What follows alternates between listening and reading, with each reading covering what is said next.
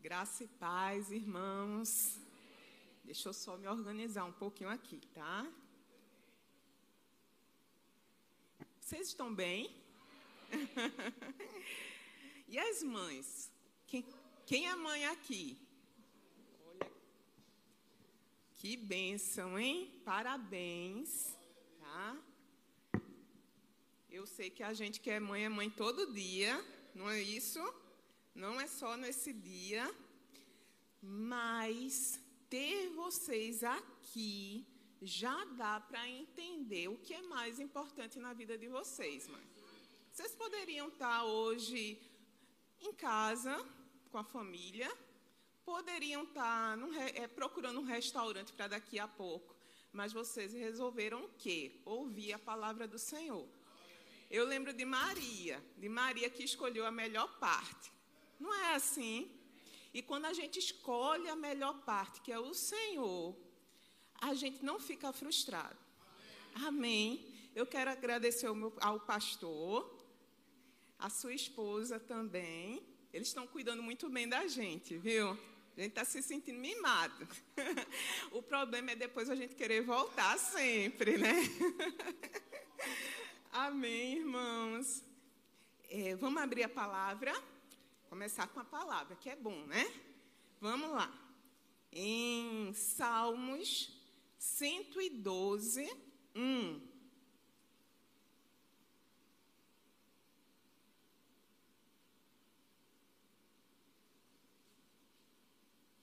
Amém? Vou esperar um pouquinho vocês. Acharam? Vamos lá, esse salmo já começa com aleluia, né? Já começa glorificando aqui. Bem-aventurado o homem que teme ao Senhor e se compraz nos seus mandamentos. A sua descendência será poderosa na terra, será abençoada a geração dos justos. Olha que palavra poderosa. Quem quer aqui que a sua geração, que a sua descendência seja poderosa nessa terra. Acho que todo mundo aqui quer, né? Que seja abençoada. Essa aqui é a palavra do Senhor. É uma promessa para mim e para você. Mas quem aqui sabe que as promessas do Senhor, por trás das promessas existem princípios? Não é assim? Eu sempre costumo olhar promessas e princípios. Porque se você observar as promessas e não observar os princípios, talvez você não receba aquilo que Deus já tem disponibilizado para a vida de vocês. E aqui fala o quê? No versículo, eu li o 1 e o 2. No versículo 1 está falando o princípio. Aquele que teme ao Senhor e se compraz nos seus mandamentos. Então vocês vão observar que sempre que tem uma promessa, tem princípios ali. Né? Quando a gente fala de filhos, existem muitas promessas. Né? Para nós que somos mães, pais, a gente pode se apegar a muitas promessas. Mas por trás dela existem princípios e que às vezes a gente não observa esses princípios. E o que, que a gente às vezes percebe? Alguns pais bem frustrados, porque dizem: ah, a promessa está aqui, mas o que é está acontecendo? Por que o meu filho está assim? Porque eu olho para o meu filho e percebo que ele está um pouco distante. Se a palavra diz isso. Talvez porque a gente não tenha observado tantos princípios da palavra. Não é assim? A, a gente precisa conhecer. Primeiro, a gente precisa conhecer. Eu acho interessante porque tem aquelas caixinhas de promessas, né? Eu acho que vocês conhecem, né?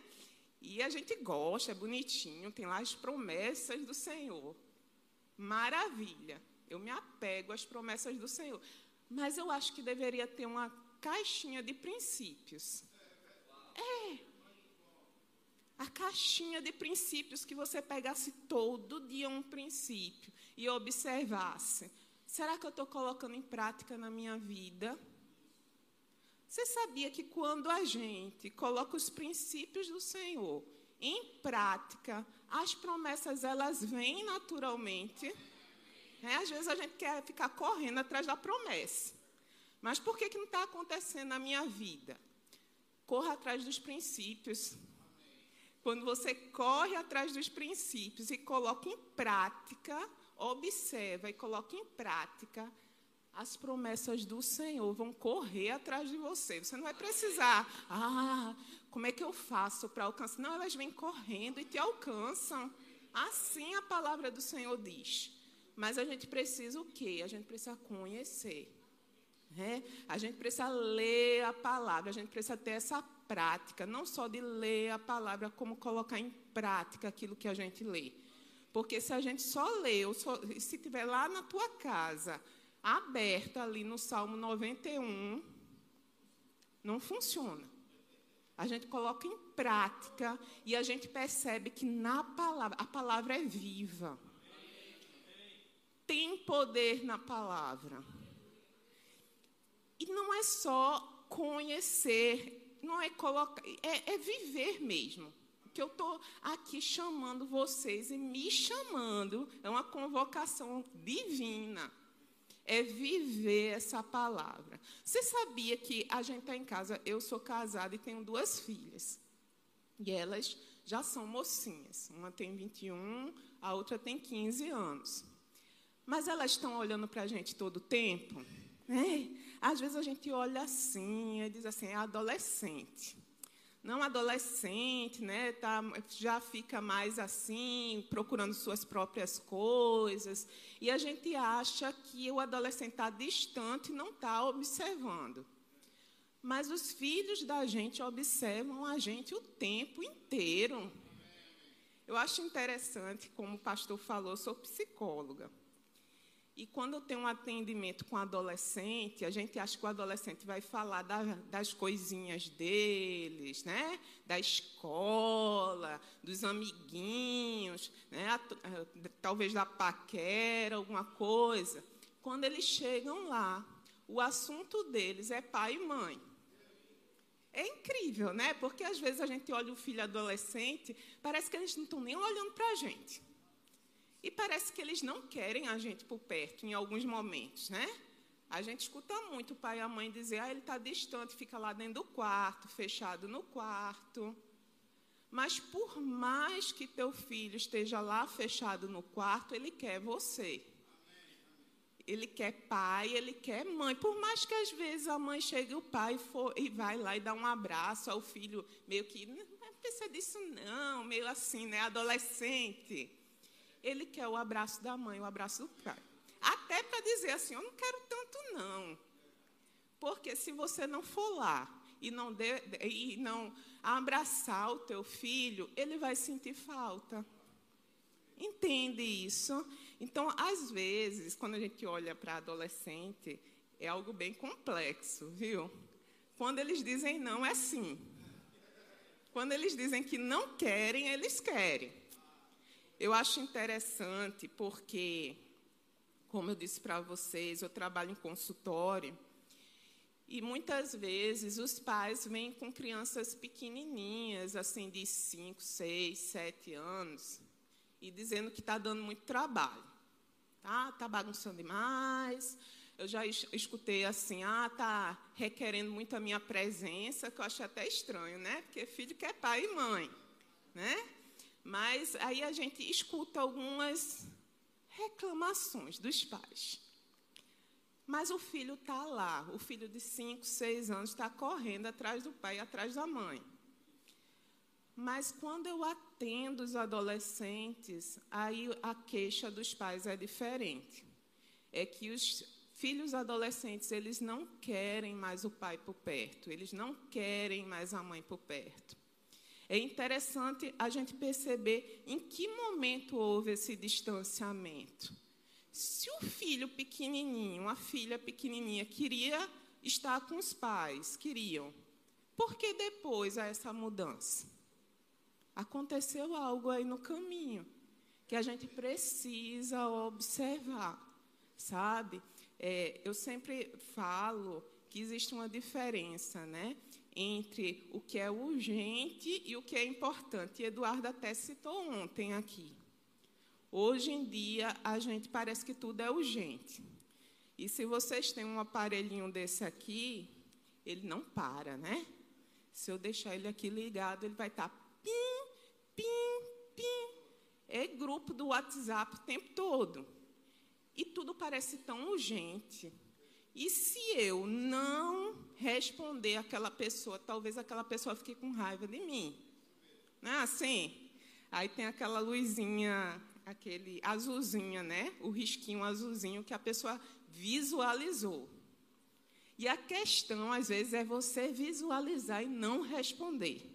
Porque a outra pessoa já fica, como não respondeu? Né? Deveria ter respondido. Aí agora já inventaram que você pode, a outra pessoa pode nem ver que você visualizou. Não é assim? É o urgente o tempo todo é o grupo urgente, são as coisas urgentes, o trabalho que antes, lá atrás, no meu tempo, que eu já estou achando aqui que, quando eu falo no meu tempo, parece que eu sou um dinossauro, que tudo mudou tanto. No meu tempo, as pessoas iam para o trabalho, tinham um horário, terminavam o horário do trabalho e voltavam para casa, e acabou. E aí poderiam ficar com o filho, a esposa com o esposo, mas depois do celular, o trabalho chegou em casa. O que eu escuto de reclamação de que aí eu chego em casa e o chefe está lá mandando eu tenho que fazer alguma coisa fora do horário do trabalho, é uma questão que está acontecendo o tempo todo. E a gente está se perdendo nisso. De quê? Dos urgentes da vida, quando a gente precisa olhar o que é importante. Não é assim? Tem muitas mães aqui, graças a Deus. Mãe dentro de casa, tem muito trabalho, não é assim? E quando a mãe trabalha lá do lado de fora e trabalha em casa também. Né? Então, está lá no, no, no horário de trabalho, chega em casa, ainda tem muitas coisas para fazer. Tem que cozinhar, tem que lavar, tem que passar, muita, muitas coisas. E às vezes o filho chega lá perto, né? Criança quer brincar. O exercício, a atividade da criança é a brincadeira. Já notou? A criança aprende brincando. Às vezes a gente acha que a criança aprende se ela tiver muitas atividades da escola, e às vezes é uma agonia, e tem escolas hoje em dia que parecem um vestibular, desde o jardim de infância. Mas a criança ela vai aprender brincando. E às vezes a, a mãe está lá na casa e a criança está lá atrás da mãe. Mãe, aí puxa a mãe. Aí se a mãe está com a saia, mãe, não é assim? E às vezes o que é que a mãe faz? A mãe diz assim: Peraí, menino, porque eu tenho que lavar os pratos. Peraí, que eu tenho que fazer alguma coisa. São os urgentes da vida. Quando às vezes a gente não percebe que há algo muito mais importante. Sabe? Os pratos, eu costumo dizer que eles podem esperar um pouquinho. Daqui a pouco teu filho vai dormir e aí? Os teus pratos, eles podem esperar você brincar um pouquinho. Quando você termina de brincar com teu filho, você vai lavar teus pratos. Você resolve tudo. Mas muitas vezes a gente está dando prioridade para o que não é prioridade na vida da gente. E a gente está deixando os nossos filhos com necessidades parece até assim, não parece tão sério à primeira vista. Mas se o teu filho está buscando tanto a tua presença, é porque ele precisa da tua presença. A gente não pede algo que a gente não precisa. A gente não busca algo que a gente não precisa. E a criança ela vai crescendo. E ela vai crescendo. E, e vai se distanciando. E às vezes a criança fica irritada. E a mãe não sabe porque a criança está irritada. O adolescente está irritado. Vocês sabiam que um dos sintomas da depressão é a irritação nas crianças? Às vezes a gente confunde. E a gente acha que Tristeza é o maior sintoma de depressão. Mas é no adulto, na criança, é irritação. Aí, às vezes, a gente está com aquele filho irritado, meio briguento, né? Que não quer nada ali. E a gente não sabe que na cabecinha da criança estão passando muitos pensamentos. Que parece até que criança não pensa, né? A sensação que só está ali brincando. É criança. É criança. Não, criança pensa. E a criança constrói o que é mãe, o que é pai. É interessante isso. Porque na primeira infância, você mãe, você pai, vocês são os heróis do filho de vocês. Ele, por isso que eles querem estar com vocês. E o que vocês fazem, eles vão olhar. Né? E eles vão imitar. É muito fácil você ver um filho imitando o pai e a mãe. Mas com o tempo, às vezes, aquele que era o herói se transforma. Porque a criança, o adolescente já está sentindo tantas faltas ali, que começa a olhar o pai e a mãe de uma forma diferente. E a gente, que deveria ser o retrato de Cristo para os nossos filhos, a gente deixa de ser. O que é muito triste. Por quê? Porque Deus nos fez e quando Ele nos deu os nossos filhos, Ele também nos deu responsabilidades. E você, como pai, você, como mãe, vocês têm responsabilidade. Sabe? E vocês precisam ter muito cuidado. Eu preciso ter muito cuidado com que o meu filho, as minhas filhas estão vendo em mim porque talvez o meu comportamento ele seja uma propaganda negativa do cristianismo para os meus filhos. Entende isso? Né? Às vezes a gente escuta muito assim, normalmente a mulher mais irritada, né? tem essa tendência, homem é mais fechado, às vezes a mulher é mais triste essas emoções, talvez a irritação, a murmuração, teu filho, tua filha está olhando para você. E pode confundir a cabeça deles. Eles podem olhar e dizer assim: mas mamãe fala de Jesus, papai fala de Jesus, que é muito bom. Jesus é amor, felicidade, porque eu não estou vendo isso aqui na minha casa é complicado. É complicado por quê? Porque às vezes a gente tem um filho que se distancia do Senhor e a gente não sabe por quê. A gente acha que está tudo certo, né? Ah, tá certo. Eu coloco um louvor aqui, eu louvo de manhã. E no domingo eu levo meu filho para a igreja, minha filha para a igreja. Mas o que é que eu estou fazendo entre um culto e outro dentro da minha casa?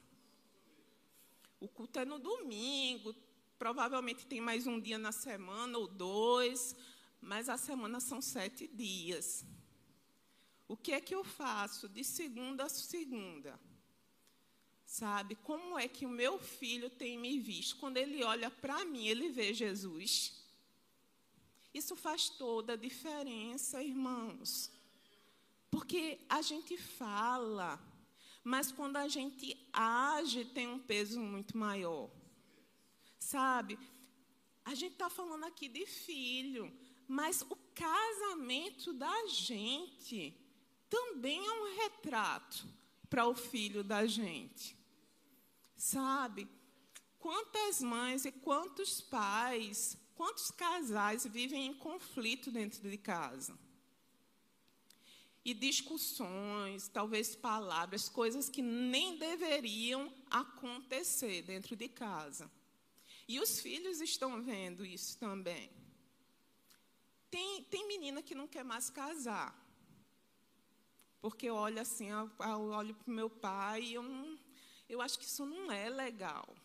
Imagina a gente que deveria estar espelhando Cristo para os nossos filhos Sabe, o casamento é algo tão importante na estruturação dos nossos filhos. Um pai que às vezes é bruto, ou fala alguma coisa, age de alguma forma, ou às vezes frio, nem precisa ser bruto, só precisa ser frio, pode mexer com a sexualidade da filha. A filha observar e dizer: Ah, homem, não, não entende isso. A palavra diz, a palavra é perfeita. E o homem é o cabeça do lar. Não é assim? Às vezes, o que é que acontece? O homem ele não está exercendo o lugar que Deus colocou ele. E quem é que acaba pegando esse lugar? A mãe, porque está vazio, né? A mãe vai lá, olha, aí faz, eu posso exercer isso aí. Mas não foi feito para a mulher, foi feito para o homem. E a mulher entra num lugar que não é dela. Parece bobagem, mas não é. Desestrutura todo lá. E o filho, que deveria estar olhando para o pai, como referencial, se identificando, muitas vezes vai olhar para a mãe e vai se identificar com a mãe. Vocês percebem onde eu quero chegar? O filho homem se identificando com a mãe traz uma confusão sexual, da sexualidade. Por quê? Porque a gente não está observando princípios. Sabe, a gente casa e a gente acha que já sabe, né? Então, é, é mais ou menos assim. A gente casa, a casa é fácil. Eu amo, ele me ama, coisa linda, vai dar certo. Ninguém casa achando que vai dar errado. Normalmente não é assim. A gente casa e já é pensando, não, a vida toda não vai acontecer nada, tudo tranquilo, maravilhoso. Eu acho que a gente não vai nem brigar nunca, né? não vai ter nenhuma discussão, vai ter nada, é lindo. Né? A gente casa pensando que é a gente, o esforço da gente que vai resolver o casamento. E a gente deixa de observar o que a palavra diz sobre casamento. E há essa, esse grande problema, que é esse conflito. Quem é o cabeça?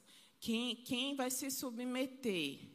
É, como assim? Amar, amar incondicionalmente, eu não sei, eu nem sei mais ou menos o que é isso, sabe? Porque eu, eu, eu caso com aquela minha visão que às vezes está lá do lado de fora. É eu e ele, quando na realidade nós somos crentes, e é eu e ele, principalmente Deus sobre a gente. Não é assim? Porque se eu não trago a vida para o meu casamento, e eu quero me esforçar para que dê certo, mas a vida não está dentro do casamento, porque a vida é Jesus. Se você não convidar ele para o teu casamento, talvez você entre numa confusão gigante. E lembra que teu filho está olhando para vocês? Eles estão olhando o tempo inteiro. Então a gente precisa ter muito cuidado. A gente precisa ter muito cuidado como casal. A gente precisa ter muito cuidado com a paternidade, que é uma responsabilidade. Nós somos responsáveis por, pela bênção que Deus nos entregou, sabe? Lá, um, um grande princípio está lá em Timóteo 5,8. Se vocês puderem abrir.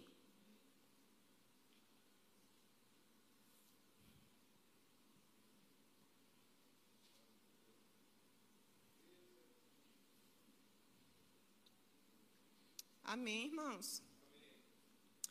Ora, se alguém não tem cuidado dos seus, especialmente da, dos da própria casa, tem negado a fé e é pior que o descrente. Olha que responsabilidade a gente tem. É forte. Então, aqui está dizendo aqui, está é, tá dizendo que se eu não tiver cuidado com os meus, não adianta eu fazer muita coisa, não. Às vezes eu eu estou fazendo algumas coisas, eu estou. Aí eu, eu, aí eu leio a Bíblia, eu oro. Aí eu venho na igreja no domingo, assim, às vezes falta um, vem o outro. Mas a palavra de Deus diz que se eu não tenho cuidado com os meus, eu neguei a fé. É uma responsabilidade imensa. Por quê? Porque você está cuidando de alguém que foi Deus que te deu. Você não está com qualquer pessoinha dentro da tua casa, não. E olhando essa palavra cuidado, essa palavra é uma palavra grega que quer dizer prover e prever. Então, cuidado é eu prover, suprir as necessidades do meu filho. Então, eu percebo as necessidades dele e eu estou pronta para suprir. Lembra da história da criança brincando, querendo a mãe ali na hora que a mãe precisa lavar os pratos? É uma necessidade. Existem outras necessidades, muitas necessidades que a criança tem. Então, eu preciso suprir. A palavra diz que eu tenho que ter cuidado. Suprir na hora que eu percebo. Mas eu preciso perceber, eu preciso estar observando meu filho. E a palavra cuidado também quer dizer prever. Então, na hora da necessidade, eu supro, mas prever é antes do tempo, é anteceder. Não é assim? Prever é mais ou menos o que a gente está fazendo aqui. A gente está aprendendo. A gente está aprendendo sobre as necessidades, o que eu preciso fazer como mãe, o que eu preciso fazer como pai. Para quê? Para que quando eu chegar em casa, eu comece a colocar em prática. Então, as coisas não aconteceram, mas eu já estou prevendo, eu já estou colocando em prática aquilo que eu recebi hoje na igreja, aquilo que eu recebi do Senhor, porque aqui a gente só é um instrumento para trazer algo que vem dele. Ele, antes de, de eu estar aqui ensinando a vocês, ele tem me ensinado. Né? Então, prever é o antes. Alguém sabe aqui o que é auditoria? Sabe? Então, auditoria, o que é que acontece? Uma empresa, né? Ela chama a auditoria, a auditoria vai lá, mexe em todos os papéis da empresa, olha a parte financeira, olha tudo da empresa. Dá um trabalhão. Mas por quê? Faz isso? Por que precisa ser feito isso? Para saber se a empresa está tudo bem com a empresa, não vai ter problema nenhum, nenhum problema fiscal, nenhum problema financeiro. É uma auditoria. Isso aí é o que? É prever. Muitas vezes, a gente precisa fazer uma auditoria na casa da gente. Entende isso? Como é que está lá em casa? Deixa eu pensar aqui, deixa eu, colocar, deixa eu me colocar nos olhos dos meus filhos. O que é que eles estão vendo? O que é que eu preciso mudar? O que é que eu acho? Quais são as necessidades aqui? Isso é uma auditoria celestial em casa. Saiba que você não chamou uma empresa, não, mas você pode chamar o Espírito Santo. E ele pode te ajudar, ele quer te ajudar a quê? Que você entenda aquilo que falta, aquilo que você precisa ajustar. Lembra de princípios e promessas. Quais são os princípios que lá em casa eu preciso colocar em prática? Ele vai te ajudar e ele vai te lembrar todas as coisas. Ele é o melhor mestre que a gente tem. Não é assim? Então, princípios e promessas. Mas eu preciso cuidar para que isso faça parte da minha vida dentro da minha família. Amém, irmãos? Existem alguns tipos de cuidadores, tá? Tem aquele cuidador. É, vocês até podem se avaliar aí, que eu me avaliei, tá, irmãos? Tem aquele cuidador que é, ele vem com autoridade bíblica, entende? Então, ele sabe as promessas, ele entende os princípios e ele coloque em prática esses princípios com autoridade dentro da sua casa. E essa autoridade ela é dada por Deus. Porque você, como pai, você, como mãe, vocês têm autoridade dentro de casa. Esse, esse é o melhor cuidador. Por quê? Porque ele sabe que Deus está aqui acima deles. Então, eles podem, com a ajuda do Espírito Santo, colocar tudo isso aqui em prática. Entende? Agora tem aquele cuidador, sabe? Que ele tem aquela autoridade abusiva. Parece até uma autoridade boa, mas não é não. Porque a autoridade dele não está focado em Cristo, mas está focado naquilo que ele quer, sabe? Satisfazer, sabe? os seus próprios interesses ali dentro de casa. Então ele vai agir com autoridade ali. Mas é para os seus interesses. É aquele mandão, sabe? Aquele, às vezes, pai ou mãe que fica mandando, mandando, mandando, mandando, que você não sabe por quê, tanta coisa. Ele traz confusão à sua casa. Porque ele não está seguindo princípios, não está declarando promessas. Ele só acha que, ah, eu posso mandar aqui. Eu achei o lugar que eu posso mandar. Entende isso? Existe aquele que é negligente. Qual é o negligente? Ele não está nem aí. Ele até vem à igreja, ele sabe os princípios, mas ele não está muito afim de colocar em prática. Por quê? Porque cansa às vezes, gasta energia, não dá, é muita coisa. Entende isso? A gente quando a gente vai olhar na Bíblia, tem a história de Esaú e Jacó. E a palavra de Deus diz que Isaac amava Esaú.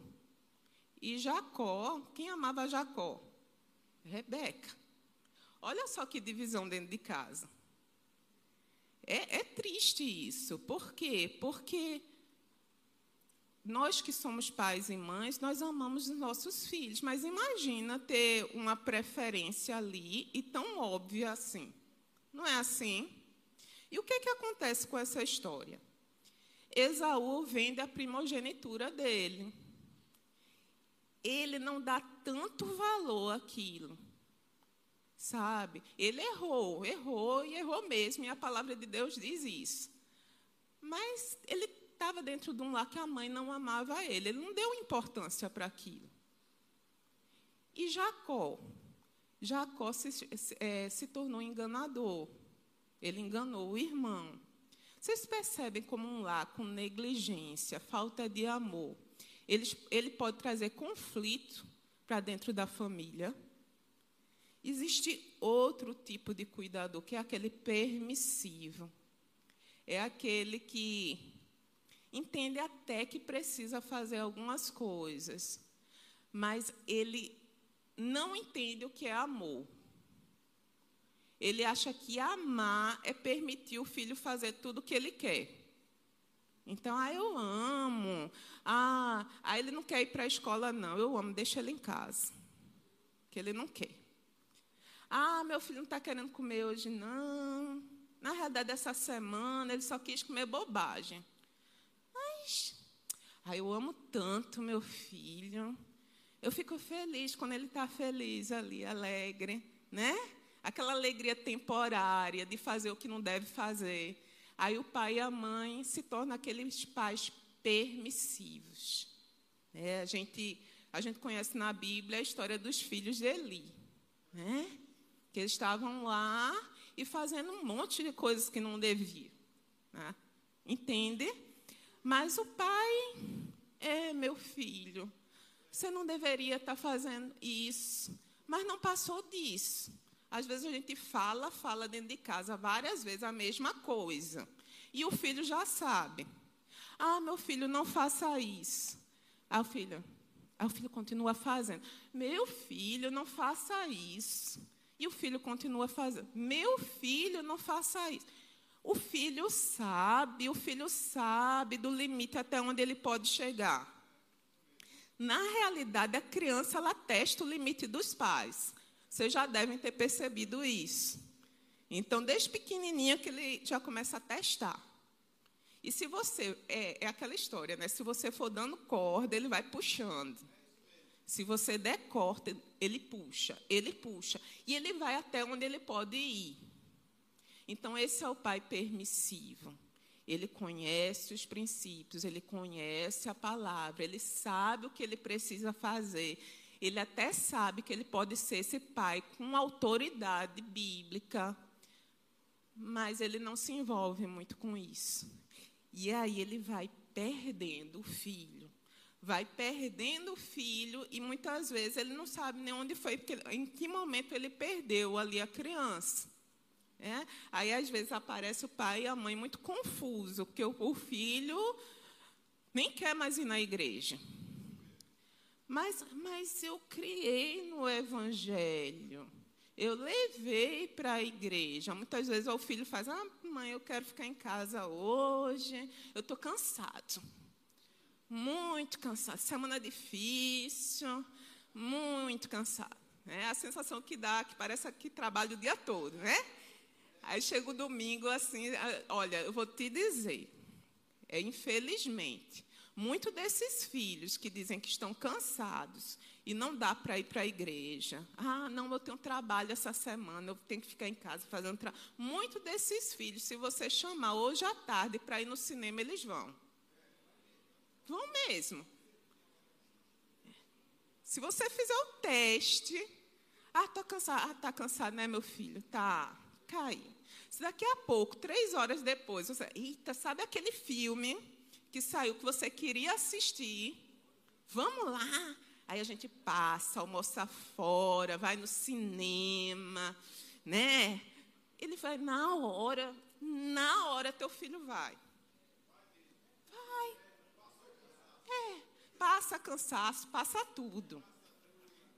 Você tem autoridade, Deus te deu essa autoridade. Não abra mão da autoridade que Deus te deu.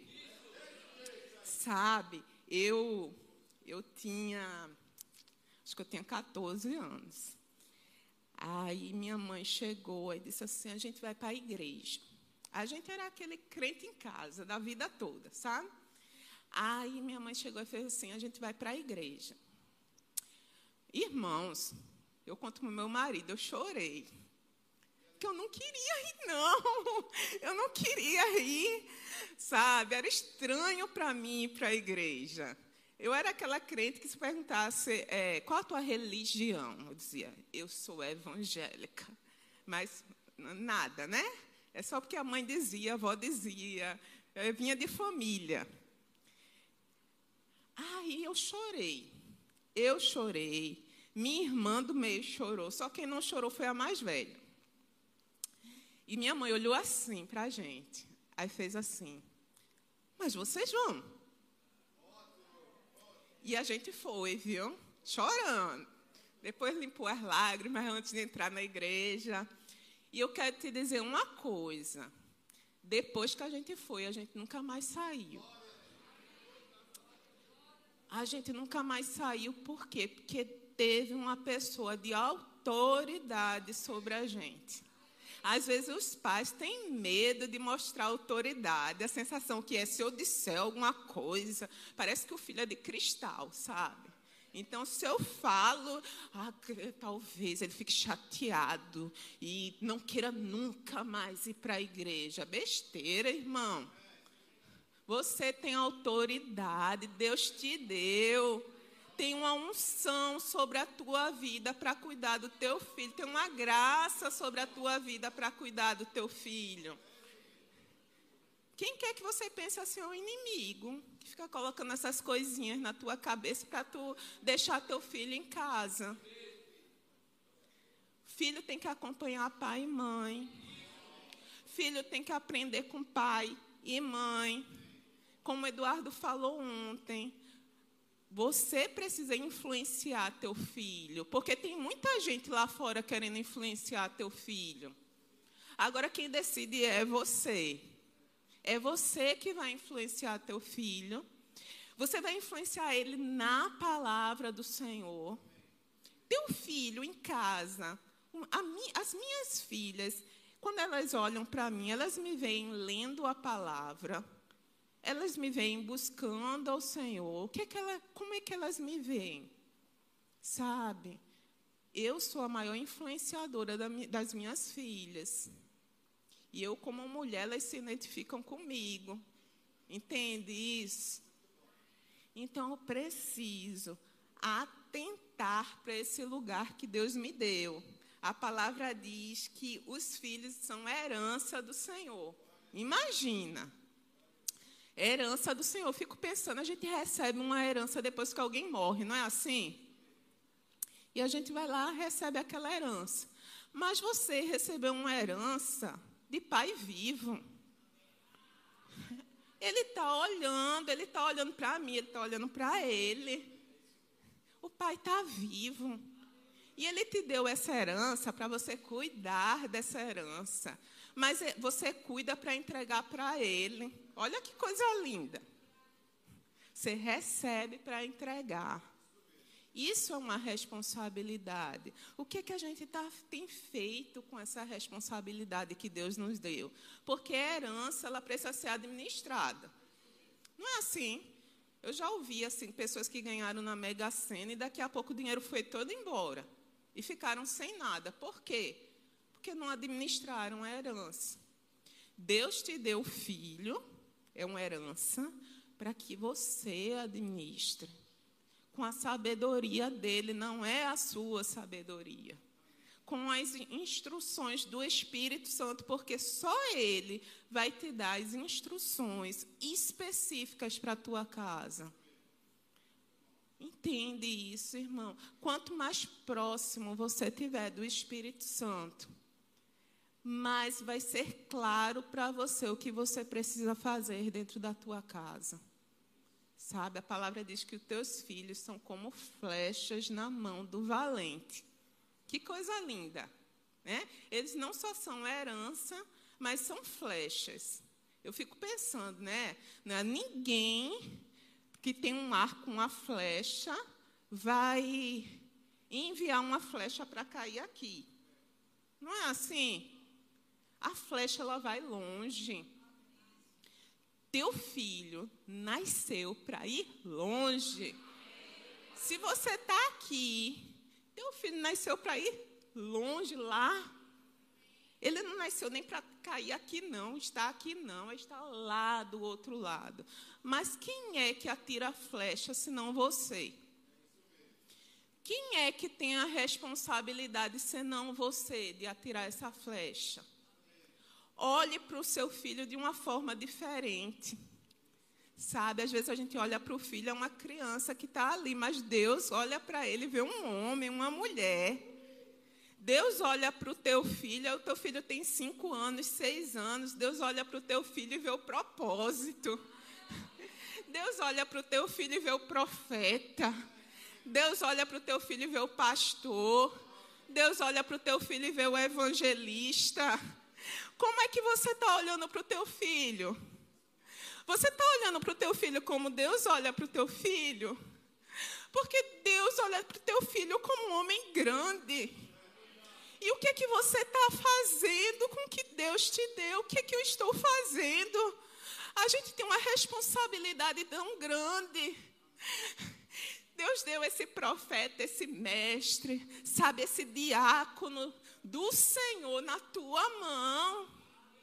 Essa pessoa que vai evangelizar no trabalho, que vai ganhar muitas vidas.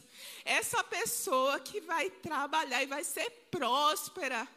E vai trazer para abençoar a casa do Senhor riquezas. São os filhos da gente. Essa é a responsabilidade, a gente olhar para os nossos filhos como eles são de verdade. Às vezes a gente olha para os filhos da gente, infelizmente a gente não consegue ver isso. A gente consegue ver o menino que talvez não está arrumando a cama direito. Ah, o menino que ah, precisa melhorar a nota no colégio. Tudo isso você resolve com a autoridade que Deus te deu. Mas olhe para o seu filho de uma forma diferente.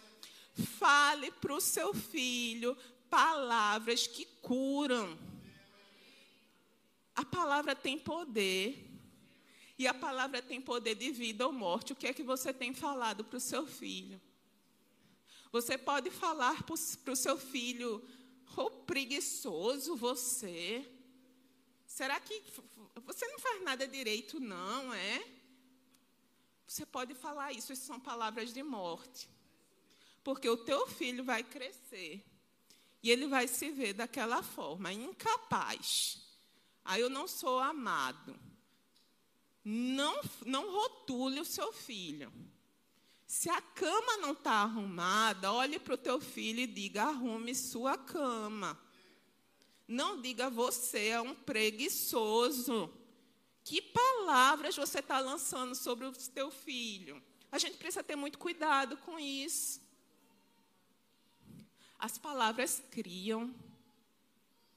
E tem palavras que elas passam a vida toda e, infelizmente, a pessoa se lembra.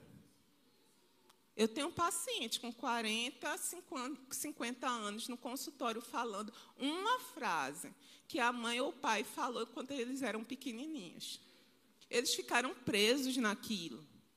Entende isso? Entende como a palavra que sai da tua boca é importante? Mostre amor para o seu, seu filho, porque Deus mostra amor por você. O amor que Deus mostra por você é um amor incondicional. Quando você erra, sabe, Ele não te rotula, não, Ele te chama para perto. Ele transforma a tua vida. Seja um canal para transformar a vida do teu filho.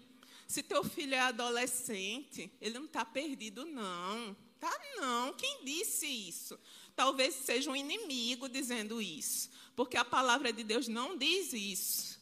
Comece a colocar a palavra em prática na tua vida, na tua família. Sabe, muitas vezes a gente vai levar pessoas de dentro de casa a Deus sem falar uma palavra. Mas ele vai olhar para você, ele vai olhar para o teu casamento e ele vai dizer: Eu quero um igualzinho. Ah, eu quero casar, eu quero que meu marido seja igual ao meu pai, eu quero que minha esposa seja como a minha mãe, sabe? Pessoas de Deus. Sejam um maior exemplo do teu filho. Seja alguém que teu filho quer imitar. Seja alguém que teu filho quer ser, sabe? Mas não abra a mão da disciplina. Sabe? Amar não é abrir mão da disciplina. Na realidade, abrir mão da disciplina não é amor. Por quê? Porque Deus nos ama e Ele nos disciplina. Entende? Quando você disciplina teu filho, você quer que ele cresça. Quando você não disciplina o teu filho, inconsciente, você quer que ele continue daquela forma. Porque ele não vai mudar. Entende? Eu acho interessante que quando a gente passa, né, num, numa pista assim que tem a, a velocidade de 60 km por hora, aí a gente vê ali 60 km por hora. E as pessoas vão, aí tem um radar, então tem um guarda, as pessoas vão e obedecem, né? Olha, a multa, se eu não obedecer, multa, radar e tudo mais. Agora, vai numa via que diz 50 km por hora, 40 km por hora, sem guarda e sem radar, você vai ter que ter cuidado para atravessar, que passa todo mundo voando. Não é assim? Porque tem a educação, que é o falar sobre, mas precisa também ter a correção. Se eu falo, olha, meu filho, é, a palavra diz isso, olha, você precisa fazer isso, olha, dentro de casa, mamãe hoje não, não vai sair, então você varre a casa, você limpa os móveis, você arruma a cama. É a educação. Mas existe a correção para que se aquilo não for feito. Porque senão o carro vai passar 70, 80, 90 por hora. Entende isso? Então a gente precisa Eu preciso alinhar coisas na minha casa. Eu preciso fazer auditorias na minha casa. Sabe? Quando a gente disciplina um filho, muitas vezes a gente. Eu já fiz, tá? Vou me condenar aqui um pouquinho. Sabe aquela cara de que de ira para disciplinar o filho? Sabe, a palavra de Deus diz em Tiago 1:20, porque a ira do homem não produz a justiça de Deus. Para disciplinar teu filho, você não precisa estar com raiva dele não. Tem pessoas que só disciplinam quando estão com raiva, né? Aí o filho fez algo muito sério que me tirou a paciência. Aí eu, falo, eu faço aquela minha cara horrível, né? E vou lá disciplinar meu filho. Não, irmãos. Você disciplina teu filho calmo, calma. Você está colocando a palavra em prática. Ele não vai olhar para você e ver o pai como se fosse um monstro. Não. Ele vai olhar um pai santo colocando a palavra de Deus em prática. Sabe? Então, às vezes, é melhor a gente parar um pouquinho e se acalmar um pouquinho antes de disciplinar o filho. A gente para, a gente se acalma, um minutinho, respira, fala com o Senhor e vai lá. Sabe? Diz para o filho por que está disciplinando ele. É importante. Fala para o filho para que você está disciplinando ele. É importante também, sabe, mostrar as consequências. E diz para o teu filho que você o ama. Porque a disciplina é um ato de amor. Nunca vai ser um ato de raiva. Nunca vai ser isso, irmãos. Sabe, como eu falei para você, é uma responsabilidade. Mas se Deus nos deu essa herança, Ele sabe que a gente tem capacidade de lidar com tudo isso. E Ele ainda nos colocou o Espírito Santo, que nos dá toda a sabedoria. É só pedir. A palavra de Deus diz: peça. Sabe, se tem falta, peça. Mas saiba que o teu lar, a tua família nasceu para dar certo nasceu para dar certo. Entende isso? Princípios e promessas. Todas as promessas da Bíblia têm nele o sim. Se eu me alinho aos princípios da palavra do Senhor, eu vivo o melhor de Deus nessa terra, porque Ele quer isso para a sua família, Ele quer isso para a minha família, a minha família, a sua família é uma família, eu costumo dizer que é uma família evangelística. Sabia? Através da minha família, através da sua família, muitas outras famílias elas são alcançadas. Eu quero passar pelo corredor da minha casa, chegar no meu apartamento, e eu quero que meus vizinhos olhem para a minha família e digam: Eu quero aquilo que eles têm sabe? Aquele perfume suave passando pelo corredor, tão atrativo. Eu quero isso que eles têm. A tua família, minha família, nasceu para refletir uma família divina. Amém, irmãos. Vamos orar? Pai, muito obrigada, Senhor. Muito obrigada porque tu és bom, Pai. Obrigada, Senhor, porque a tua graça nos capacita, Pai.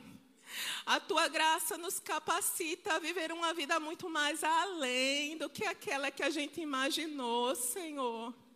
Eu te agradeço, Senhor, por essas famílias, Senhor, que estão diante de ti, Senhor. Eu te agradeço pela tua sabedoria, pela tua unção, Senhor. Eu declaro em nome de Jesus um derramamento da tua unção curadora. Aleluia, Senhor. Eu declaro em nome de Jesus famílias restauradas, famílias transformadas não mais o mesmo, Senhor, entendendo a importância da família, Senhor. Eu declaro teu amor transbordando nos corações. Eu declaro discernimento, Senhor, e espiritual, Senhor, olhos abertos, Senhor, para que possa entender, Senhor, o teu plano, Senhor. Oh, Pai, como eu te agradeço, Senhor, porque tu és o cuidador, tu és o maior cuidador, tu és a figura maior de paternidade, Senhor, tu nunca nos deixa só, Senhor. Aleluia, Senhor, porque nós nascemos para dar certo, Pai, nós nascemos para dar certo, Senhor, e nós vamos dar certo, Pai. Em nome de Jesus, Senhor. Amém. Aleluia. Muito obrigada, irmãos. Deus abençoe vocês. A gente veio para servir, mas a gente está recebendo muito mais, tá? Porque quando a gente serve, Ele é um bom galardoador.